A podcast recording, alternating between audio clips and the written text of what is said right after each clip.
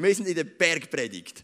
Und ähm, zum Einstieg von der Bergpredigt werde ich dir ein paar Fotos zeigen, die gerade gar nichts in der Berg mit der Bergpredigt zu tun haben. Und zwar, es hat schon etwas zu tun, aber ich zeige dir nachher den Link, Fotos von unserem Putz-Event, von unserem Reinigungsevent. Tobi, kannst du mal ein paar Fotos einspielen von unserem Reinigungsevent? Wir hatten hier ein Event, wo wir die Location auf Vordermann gebracht haben. Wir haben die Steffi beispielsweise. Die Florals natürlich. Sie sieht, sie repariert hier einen Boxen. Das ist eine Stärke, die sie auch hat.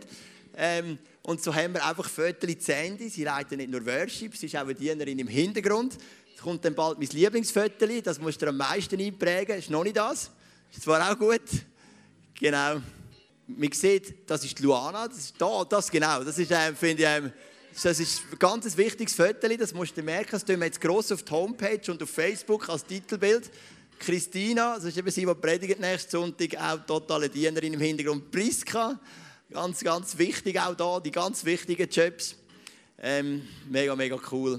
Da haben wir die 3000 Bälle wieder einmal gewaschen vom Bällebad. Super. Die Luana da. Genau, ist mal gut, Tobi, soweit. Danke vielmals. Ähm, wir haben, was möchte ich euch sagen? Wir haben gemerkt, unsere, unsere Location, wir haben ja ein fantastisches Reinigungsteam, das jeden Sonntag putzt.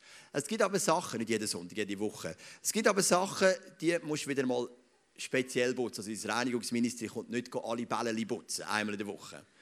Oder wieder mal ein paar Spinnhuppen abnehmen im Kino 3, wo wir ein bisschen wenig brauchen. Und dann haben wir gesagt, hey, wir nehmen unseren Samstag und wir bringen die Location auf Vordermann. Und am Schluss hat die gestrahlt. Und unserem Innenleben ist doch oft ganz ähnlich. Wir lieben die Ordnung. Ich persönlich, meine Frau hat immer das Gefühl gehabt, ich habe nicht so gerne Ordnung, weil ich die Heine nicht so gerne anpacke. Aber ich habe gemerkt, ich liebe Ordnung. Ich trage nur nicht gerne etwas dazu bei. Aber das ist eine andere Geschichte. Ähm, Ordnung zu haben in unserem Leben ist etwas Wunderschönes. Eine Reinheit zu haben in unserem Herz eine Ordnung zu haben in unserem Herz und genau um das geht es im heutigen Abschnitt. Wir sind in der Bergpredigt und es geht um Matthäus Kapitel 5, Vers 26 ähm, und der Vers ist ganz simpel. Es heißt oder Vers 27, ihr wisst, dass es heißt, du sollst nicht die Ehe brechen. Und ich habe es letzten Sonntag schon kurz zitiert. Ähm, es gibt ja so Gebot in der Bibel und manchmal haben wir eine Mentalität vom Abhökeln. Also wir denken, wir haben das Gebot erfüllt, wenn wir es abhökeln können. Und Jesus geht auf zwei Gebote in der Bergpredigt detaillierter ein. Auf das Gebot, du sollst nicht töten. Haben wir letzten Sonntag angeschaut. Und auf das Gebot, du sollst nicht Ehe brechen. Schauen wir heute an. Die zwei Gebote sind vielleicht die Gebote, wo du am ehesten könntest sagen, die hökle ich ab, die habe ich erfüllt. Ich beispielsweise habe noch nie jemanden umgebracht.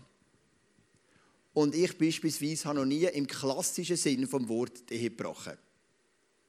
Es sind zwei Gebote, die du sagen kannst, erfüllt. Ich meine, es gibt Gebote, die können wir nie abhökeln, wenn wir ehrlich sind. Es gibt ein Gebot, du sollst nicht begehren, was am nächsten gehört.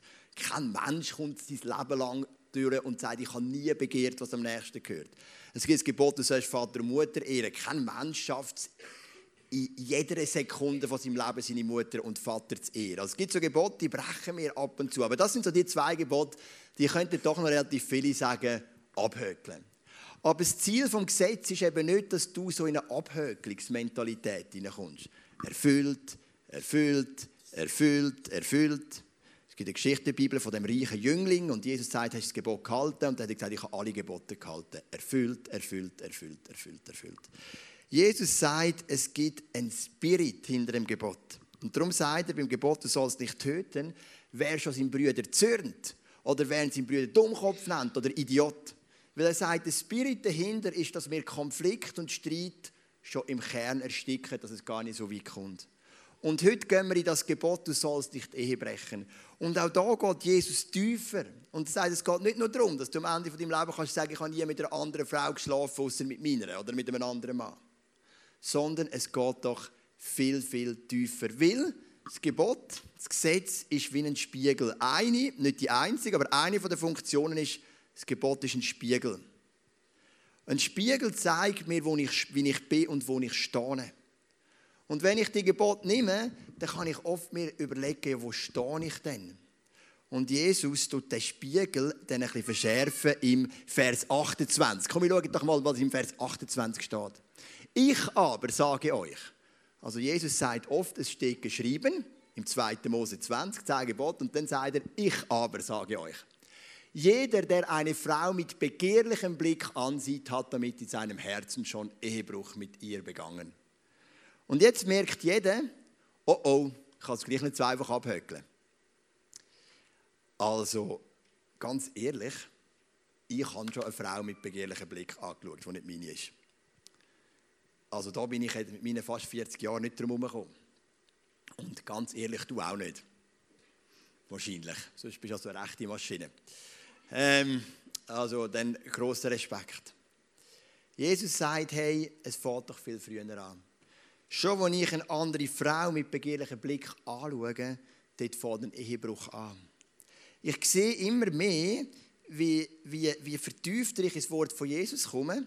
Auf der einen Seite habe ich viele Fragen, aber auf der anderen Seite bin ich immer mehr auch fasziniert, wie die Gebote eigentlich nicht in erster Linie streng sind, sondern Freiheit bringen.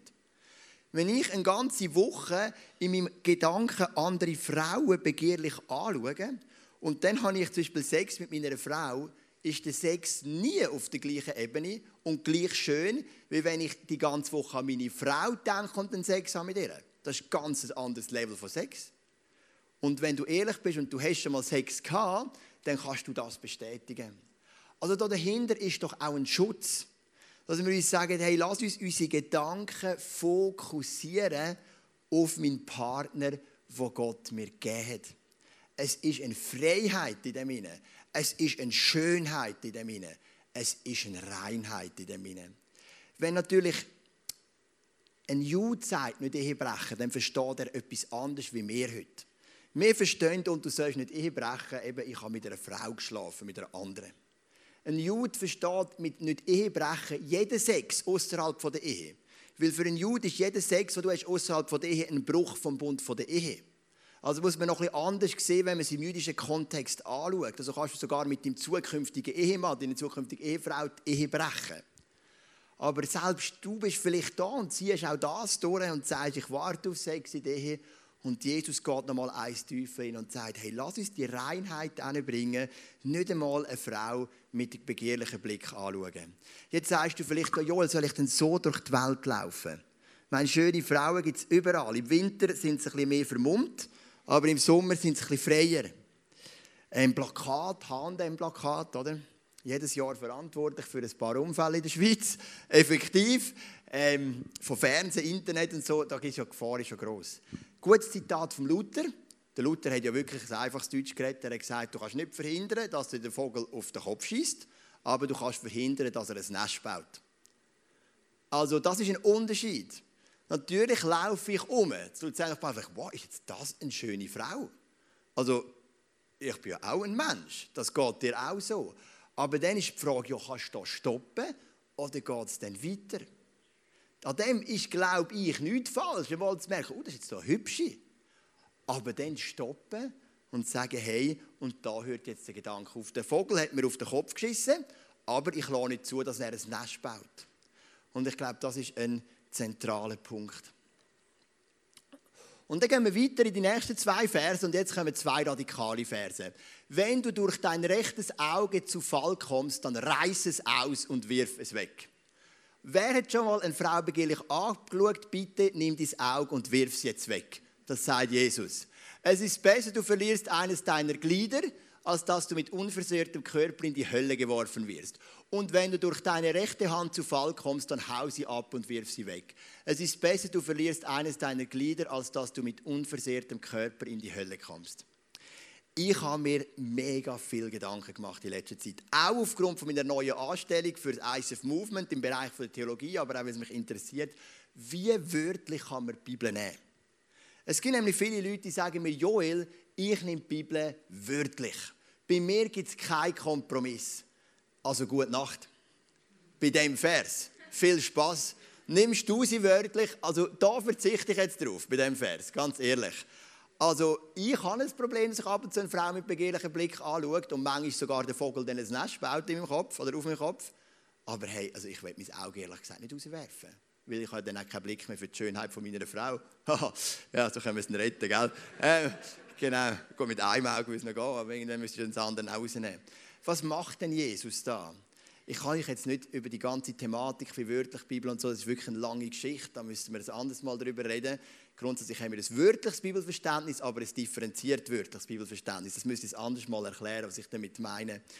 Aber was macht Jesus da? Jesus macht da eine hyperbolische Rede. Das ist eine griechische Literaturart, die gang und gäbe war zu dieser Zeit. Das Matthäus-Evangelium ist ja auf Griechisch geschrieben worden. Das ist von, einem, von Matthäus, von einem Zöllner, der sehr bewandert war in den verschiedenen Sprachen. Hyperbolische Rede bedeutet, man nimmt das Stilmittel von der Übertreibung, um etwas zu zeigen. Es gibt einen anderen Vers, der heißt: Lieber kommt ein, äh, eher kommt ein Reicher ähm, durch, äh, eher kommt ein Kamel durch ein Nadelöhr als ein Reichen im Himmel. Das ist auch so ein Witz. Ein Kamel kommt nie durch das Nadelöhr. Und hört mir auf mit dieser Auslegung, es gäbe ein Tor in Jerusalem, das Nadelöhr heisst. Also das habe ich jetzt schon x-mal gehört. Also das Tor habe ich noch nie gesehen, habe ich noch nie gelesen. Es gibt Christen, die sagen, es gibt eben ein Tor, das heisst Nadelöhr und das kann sich ein Kamel durchpressen. Hör mir auf. Das ist eine hyperbolische Rede. Also vielleicht gibt es das Tor, aber ich habe es noch nie gesehen, noch nie gehört. Wahrscheinlich es irgendwann einer erzählt und alle haben es geglaubt. Ähm, hyperbolische Reden, das macht Jesus, etwa die, um einen Sachverhalt zu zeigen. Weil der Spirit auch hinter dem Vers im Korintherbrief heißt, der Buchstabe tötet, aber der Geist macht lebendig. Das meint eine differenzierte Bibelauslegung. Der Spirit hinter dem Vers ist nicht, ich muss mein Auge auswerfen. Wirklich nicht. Fühl dich nicht unter Druck. Der Spirit ist, ich muss alles dafür tun, dass ich rein bleibe in meinen Gedanken und in meinen Taten. Das ist der Spirit hinter dem Vers. Das ist das, was Jesus euch sagt. Und er sagt, hey, überlegt mal, ich komme dir mit einem Auge in den Himmel als mit zwei Augen in die Hölle. Ich komme lieber mit zwei Beinen in den Himmel als mit einem Bein in die Hölle. Und du und ich auch.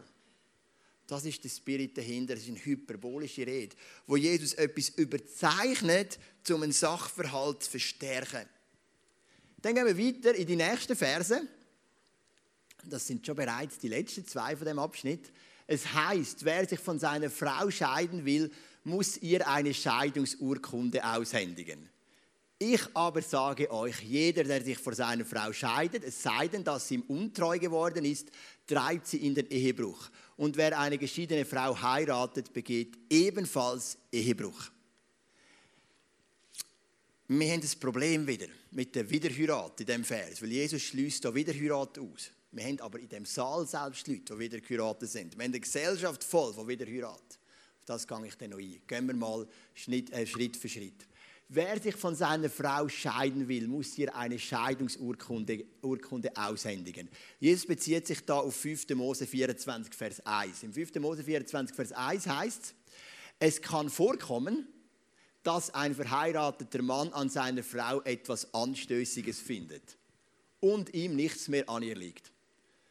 Er schreibt ihr eine Scheidungsurkunde und schickt sie weg. Okay, einfach steht in der Bibel, gell? Ähm, manchmal hält die Bibel ja schon unglaubliche Spannungsfelder aus. Gell? Also wenn jetzt nur den Vers nimmst, dann tönt das voll easy, oder? Ah, meiner Frau etwas Anstößiges gefunden, ja, das passiert schnell mal. Okay, ich schreibe Scheidungsurkunde und schicke sie weg. Gut, kein Problem, oder? Und so ist es auch zur Zeit von Jesus, hat es zwei grosse Gruppierungen gegeben. Es war ein Battle zwischen dem Hillel und dem Schamai. Das sind zwei wichtige Rabbiner. Es hat die Lehre vom Hillel und die Lehre vom Schamai. Der Hillel war der mit der lockeren Scheidungslehre. Der Hillel hat gesagt, also etwas Anstößiges kann alles sein. Die Frau lässt das Essen anbrennen, ähm, sie, sie bügelt nicht sauber, deine Hemli anstößig, kann schnell sein, das sind so die liberalen Flügel gewesen. Das ist wie heute in der Politik. Es gibt ja das auch, in jeder Partei gibt es einen liberalen Flügel und einen konservativen Flügel und in der christlichen Christenheit gibt es das auch. Und manchmal in der Zwischenzeit denke ich, das hat manchmal gar nicht so viel mit dem Glaubensverständnis zu tun, als mit dem Charakter. So schwarz-weiß-Typen sind eher so ein die Hardliner und so ein ähm, versöhnliche, harmonische Typen sind oft eher ein bisschen die Liberalen. Natürlich hat es auch mit Verständnis und Prägung aber es spielt ein bisschen drin rein. Und man hat so eine Gruppe Hillel die war gross vertreten. Oder? Die Hillel haben gesagt, also Scheidung, wenn es nicht passt, wenn es nicht stimmt, dann du dich scheiden, ist doch besser, als wenn wir uns dann ewig auf den, auf den Kopf geben.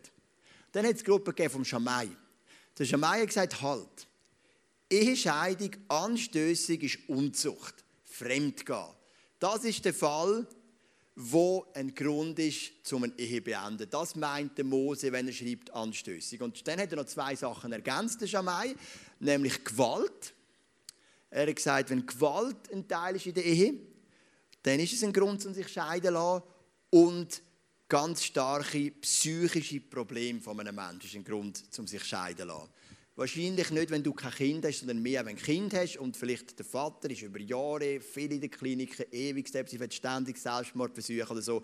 Dann mag es für den Schamai auch mal ein Grund sein, um zu sagen, jetzt ist auch genug. Die Bibel selber gibt uns ja nur drei Möglichkeiten für Scheidung. Einmal ist Unzucht, Fremdgehen. Wobei, man muss sich nicht scheiden lassen, wenn der Partner fremd geht. Es gibt also auch den Weg der Versöhnung. Das ist immer der beste Weg. Zweitens, Tod ist eine Möglichkeit für Wiederheirat. Und drittens, also wenn dein Partner stirbt, wenn du stirbst, kannst du nicht mehr wieder heiraten. auch, ähm, genau, dass wir das auch korrekt gesagt haben. Und das Dritte ist, wenn zwei Menschen, die Jesus noch nicht kennen, und der eine kommt zum Glauben und er verändert sein Leben und der nicht-christliche Partner findet das nicht cool und sagt irgendwann, ich werde mich scheiden lassen, dann ist der christliche Partner auch wieder frei für eine Ehe. Natürlich wird aus dem wird natürlich Missbrauch betrieben. Bis hin zu Christen, die sagen, mein nicht-christlicher Partner steht mir in den Weg in meinem Glauben zu Jesus, dann muss ich mich scheiden lassen dass ich Vollgas geben für Gott. Also wer mich kennt mit solchen Sachen, macht mich dann rasend. Das hättest du dann vorher können überlegen gell? Also das ist überhaupt nicht gemeint. Also du heiratest und du triffst eine Entscheidung und die Entscheidung, die ziehen wir durch. Aber der Korinther, 1. Korinther 7 sagt, wenn der nicht-christliche Part sagt, ich halte es nicht mehr aus, wegen Jesus und du mit dem Gott und Zeug und Sachen, dann, und er will Scheidung, dann ist der christliche Part wieder frei für eine Heirat. Das sind so die drei Gründe. Aber eben jetzt können wir schon ins Kämpfen mit der Praxis. Ja, aber was ist denn, wenn, ein Mann, wenn eine Frau zu mir kommt und sagt, mein Mann hat mich mehrfach geschlagen und meine Kinder auch. Ich habe das noch nie erlebt als Pastor, das ist ein, ein fiktiver Fall. Und dann rede ich vielleicht mit dem Mann und dann sagt es tut mir leid, es kommt nicht mehr vor. Zwei Wochen später kommt es wieder, wie das Gleiche passiert. Ich sage wieder, ich rede dem Mann, es tut mir leid, es kommt nicht mehr vor, ich gehe in eine Therapie und zwei Wochen später ist es wieder passiert. Ich persönlich als Pastor komme an den Punkt, wo ich will sagen, ich würde Entscheidung zustimmen. Weil irgendwann ist doch der Schutz von einem Kind und von der Frau ist doch irgendwie, steht doch über dem Abhökelgedanken vom Gesetz, sonst haben wir doch den Spirit dahinter nicht begriffen.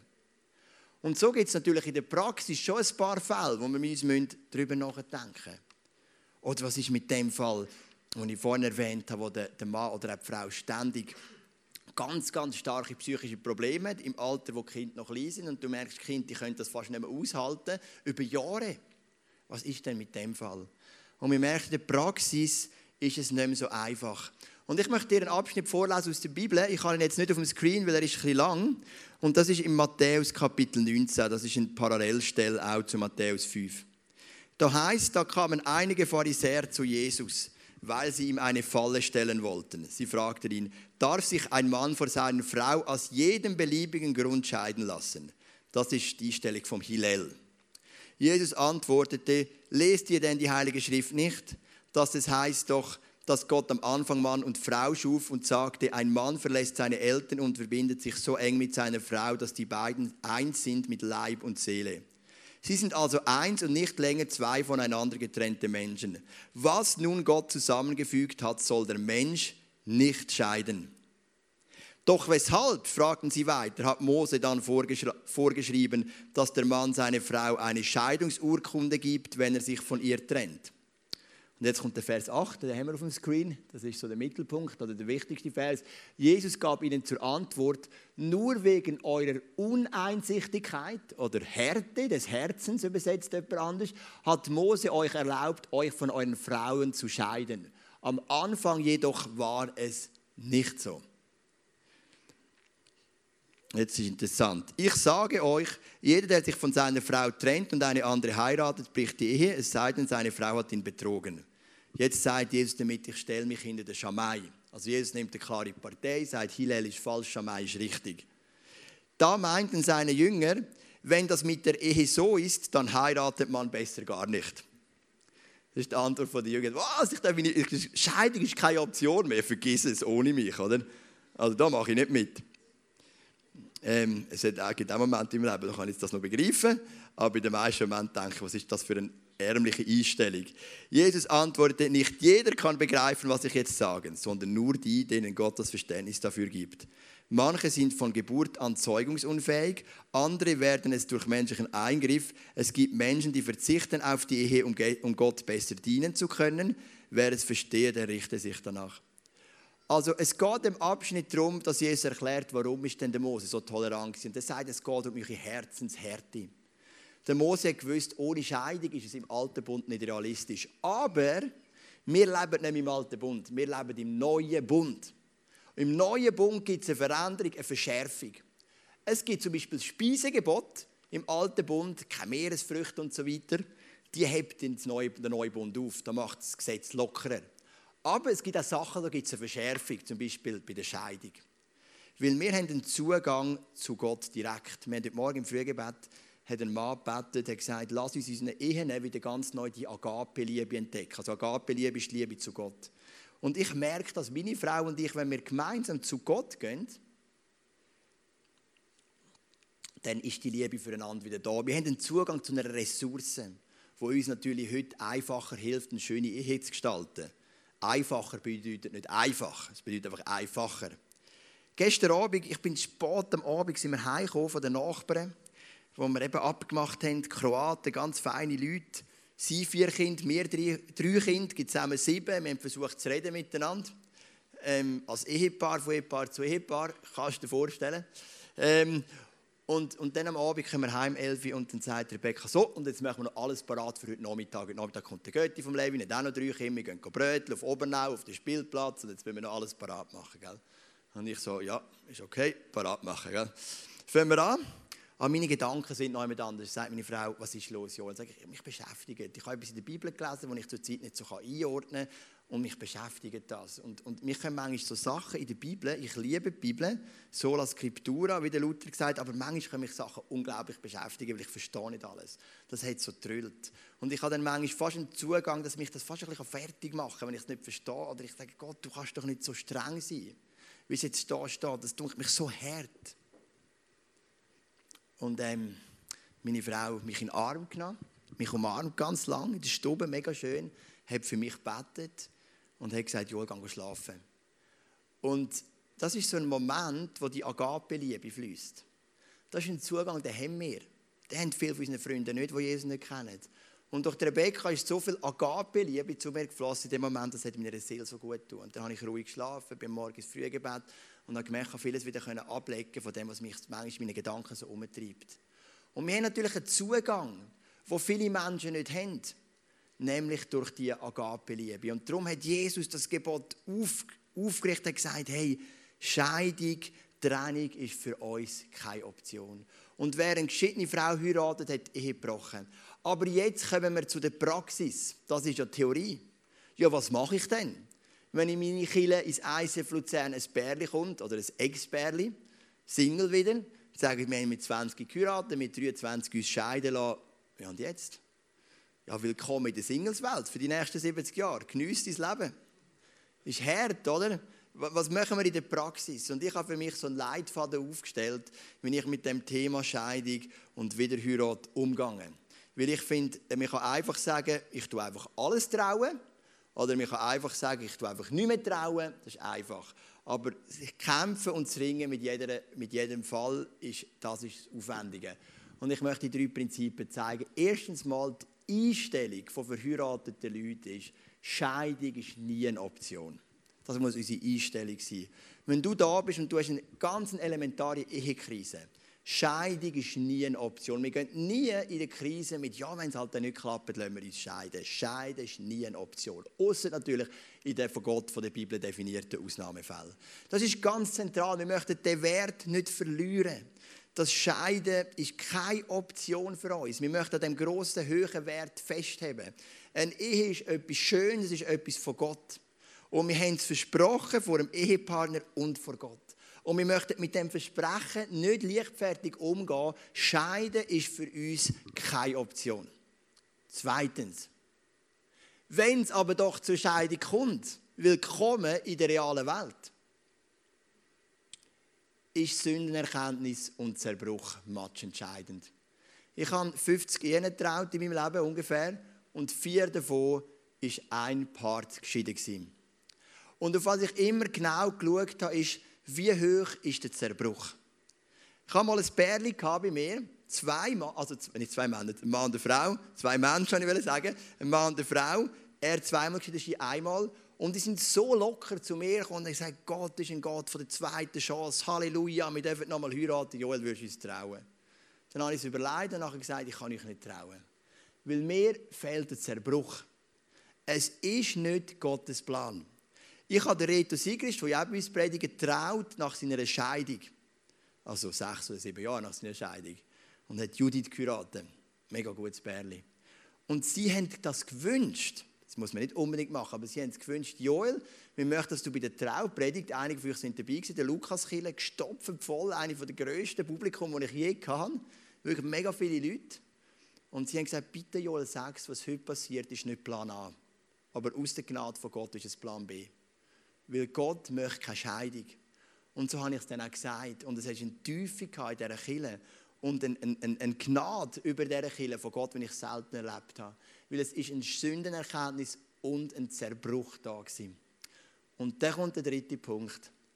Ist der Punkt 2 gegeben nach einer Scheidung? Sünderkenntnis und Zerbruch. Dann können wir über einen Wiederheirat ringen. Ich habe bewusst gesagt, ringen. Ich sage nicht, dann ist ein Wiederheirat okay, aber man kann dann einfach wieder darüber ringen, darüber nachdenken und vielleicht kommt es wirklich so weit, dass wir halt dann wieder eine Trauung machen und nochmal in eine Ehe hineingehen und das mit Gottes Gnade und Gottes Freude. Weil wenn wir uns dafür entscheiden, machen wir es richtig und nicht halbpatzig. Und dann lassen wir unsere Scham zurück, sonst macht es dann auch keine Freude. Das ist so mein Modell, wie ich mit dem umgehe. Also lass uns den Wert hoch behalten. Lass uns Scheidung nie als eine Option sehen. Und gleich passiert es. Lass uns einen Sünderkenntnis und einen Zerbruch an den Tag legen, der tief geht, der es nicht locker nimmt, wo Gott nicht so reduziert auf einen Kumpel. Und dann kann man nochmal ringen über einen Wiederheirat. Und es mag den Moment geben, wo Gott die Gnade nochmal gibt und wir den Frieden darüber spüren. Und wir sagen, hey, okay, weil sonst sind wir auch wieder nur in dem Abhökeln. Wo wir einfach sagen, erfüllt, erfüllt, nicht erfüllt, nicht erfüllt. Aber ich glaube, der Spirit von Jesus ist schon Gnade. Aber es ist auch eine Heiligkeit und eine Klarheit. Das ist ein Spannungsfeld, das wir aushalten wollen. Das ist zum Gebot, du sollst nicht Ehe brechen. Ich weiss, der Punkt Widerratentscheidung betrifft jetzt nicht alle. Aber was ich dir mitgeben als zentrale Gedanke ist folgende. Eine Ehe ist etwas Schönes. Und eine Beziehung ist etwas Schönes. Und ich finde es etwas Schönes. Ich finde es nicht immer schön, aber meistens. Und mit meiner Frau habe ich so viele gute Zeiten, ich genieße das, meistens. Und was mir mein Wunsch ist, heute Morgen im Frühgebet, als wir für euch gebetet haben, gesagt, lass uns doch heute die, die, die Schönheit von dieser Ehe erkennen. Ich meine, ich hätte auch am Vers 27 so eine typische Anti-Pornografie-Predigt machen und euch alle Fakten aufzählen. Das ist uns ja allen klar, dass Pornografie nicht gesund ist für eine Beziehung. Das wissen wir und doch leiden wir oft darunter. Aber ich kann etwas anderes wählen. Ich kann wählen die Schönheit von dieser Ehe für die beten. Dass du und ich heute richtig neu begeistert werden von unseren Partnern, von unseren zukünftigen Partnern oder wenn wir Single sind, auch Vorteile sehen vom Single sein, weil auch das hat gewisse Vorteile. Aber auch dass der Glaube zu haben, dass eines Tages auch für dich noch die richtige Frau und der richtige Mann kommt. Komm, stehen doch miteinander auf. Wir sind so ein Zeugnis für die Welt, wenn wir der Welt glückliche Ehen vorspielen können. Nicht gespielt, sondern echt. Vater Himmel, ich danke dir von Herzen für Rebecca. Ich habe so Freude, dass ich sie heiraten durfte. Vor 13,5 Jahren und aus unserer Beziehung sind Kinder entstanden, ähm, sind Killen entstanden, ähm, sind Freundschaften entstanden, sind vereinzelt Leute zum Glauben gekommen. Es ist so viel Schönes herausgekommen aus unserer Beziehung. Und eine Beziehung ist etwas Wunderbares. Und natürlich gibt es Momente, wo eine Beziehung nicht, so, nicht gerade so Spass macht. Wo sie sich eigentlich richtig anschießt und man denkt, was, was habe ich da nur für einen Hampelmann geheiratet? Ähm, aber wir möchten die Schönheit hochhalten. Was Gott zusammengefügt hat, soll der Mensch nicht trennen. Und manchmal sehen wir nicht so den Gott dahinter, in dem Zusammenfügen. Aber wenn wir ein andocken an dieser Agape-Liebe, an dieser Liebe zu Gott, dann kommt das auch in unsere Ehe Und so bitte ich dich heute Morgen, dass wir wirklich dürfen andocken an dieser Agape-Liebe. Und dass die Liebe zu dem Gott kommt und unsere Ehe neu erfüllt. Dass wir mit neuen romantischen Gefühlen für unsere Frau, für unseren Mann dürfen. Mit neuer Freude und mit neuer Leidenschaft für unsere Ehe.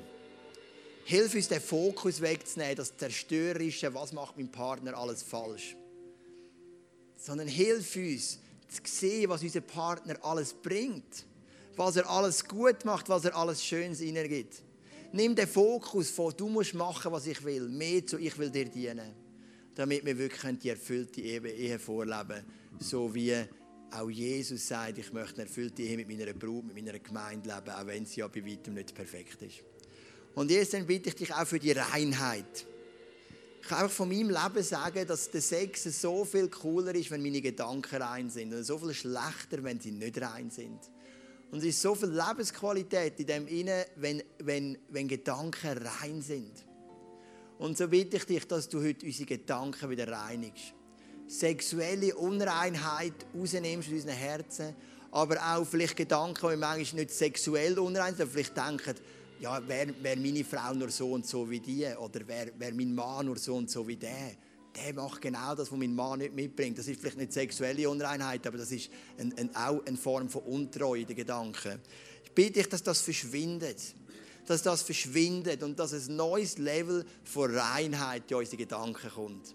Das ist eine Grundlage für erfüllte Ehen bitte dich, dass wir heute Pornografieprobleme oder Gedankenspiralen zurücklassen in dieser Church vor dem Kreuz und dürfen rein und heilig heimgehen mit Gedanken voll Liebe und Leidenschaft für dich und für unsere Frau und für unseren Mann.